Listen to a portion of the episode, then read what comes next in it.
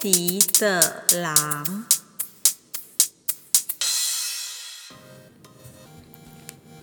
小羊独自从山坡上走了下来，准备要回家。半路上被一只狼跟踪了。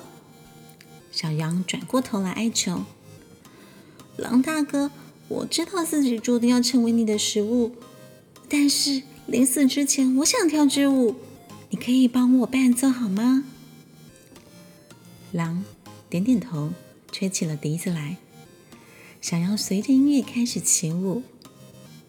接着，有一群猎狗听见了笛声，朝着这个方向跑过来，汪汪汪！